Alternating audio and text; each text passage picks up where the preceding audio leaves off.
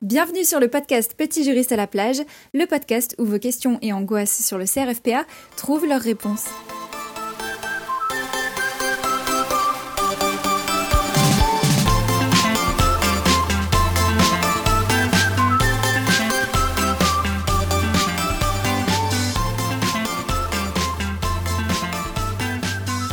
Bonjour et bienvenue dans ce nouvel épisode du podcast Petit juriste à la plage. Cet épisode est le quatrième de ce podcast déjà et il portera sur l'organisation de l'école d'avocat.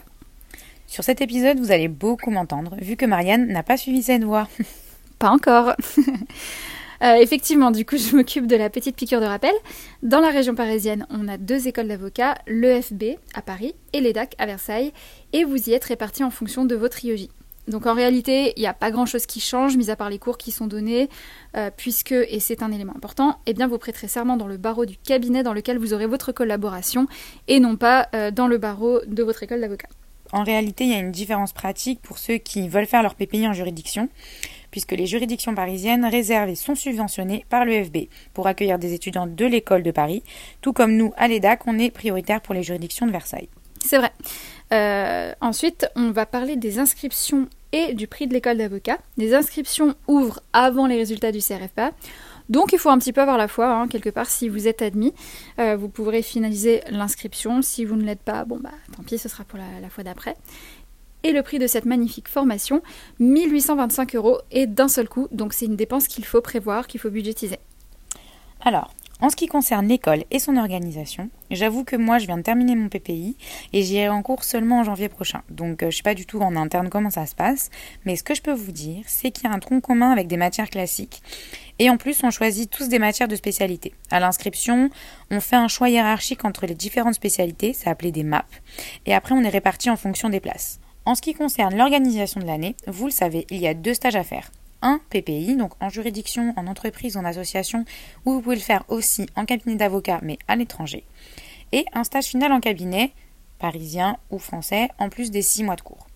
En fonction de l'ordre choisi entre ces trois périodes, il y a différents groupes, allant de 1 à 5. Pour exemple, le groupe 1, c'est celui qui commence par les cours purs et qui enchaîne ensuite sur PPI et stage final.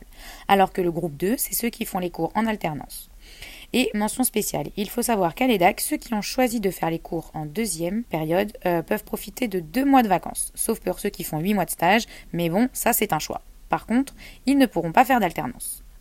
Donc ça c'est pour l'EDAC. Pour le FB, Marianne a pu voir avec une amie à elle, donc je la laisse vous expliquer. Tout à fait. Mais avant ça, je crois que tu as oublié de mentionner que le PPI peut également être le Master 2. Oui, c'est vrai. Comme précisé dans l'épisode précédent, que vous pouvez retrouver sur cette plateforme, le Master 2 peut être pris en compte pour le PPI si vous avez fait le choix de passer le CRFPA juste après le Master 1 et de commencer directement l'école d'avocat. À ce moment-là, pas besoin de trouver un stage PPI. Votre note de Master 2 sera votre note de PPI. Elle se substitue à l'épreuve liée. À vous de choisir si vous voulez terminer votre Master 2 et repousser votre entrée en école d'avocat d'un an ou si vous préférez faire d'une pierre deux coups.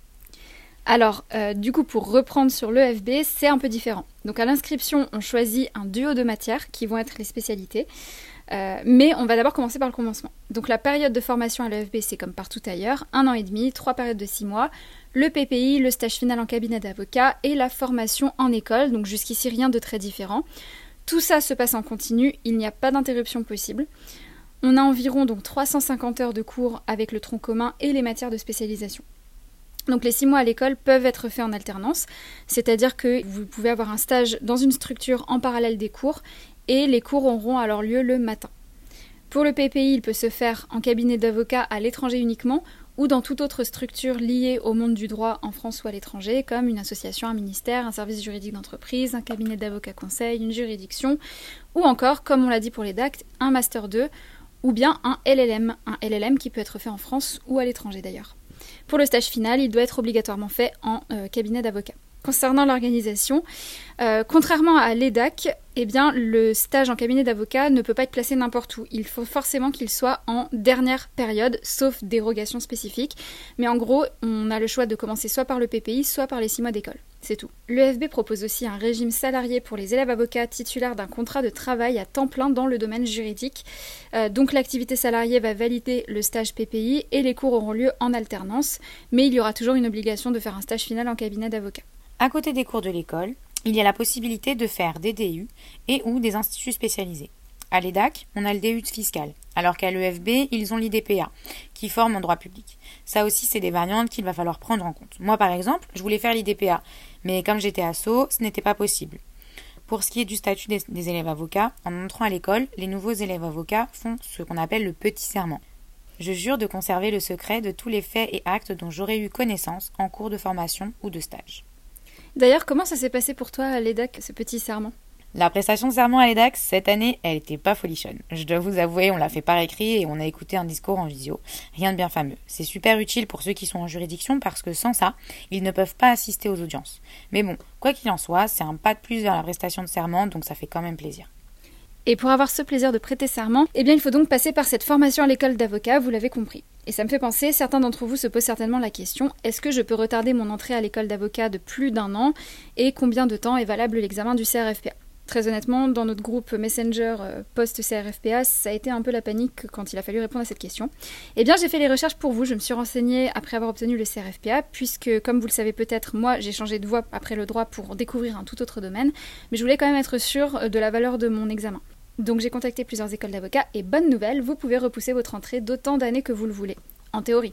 Donc vous restez prioritaire dans l'école de secteur de votre IEJ. Euh, mais quand même, euh, comme ça m'a été précisé par téléphone, en fait, si vous débarquez euh, 7 ans après avoir obtenu votre examen, l'école d'avocat va peut-être un peu tiquer, surtout si vous n'avez pas du tout fait du droit entre-temps. Bref, tout ça, en fait, ça se réfléchit puisque le temps passe aussi très vite. Pour ma part, euh, je vais certainement rentrer en école d'avocat en janvier 2023 finalement, après réflexion, parce que effectivement, le temps passe vite et puis c'est quand même utile que tout soit encore assez frais dans la tête. Si je y vais dans 5 ans, concrètement, si je fais pas de droit pendant tout ce temps, ça risque d'être compliqué. Je crois qu'on a fait le tour, Marianne. Il nous reste à vous dire à bientôt pour un nouvel épisode. On peut déjà annoncer qu'il portera sur la semaine des examens du CRFPA. Le grand moment approche, il est temps de vous dévoiler ce qui vous attend. Ciao, les juristes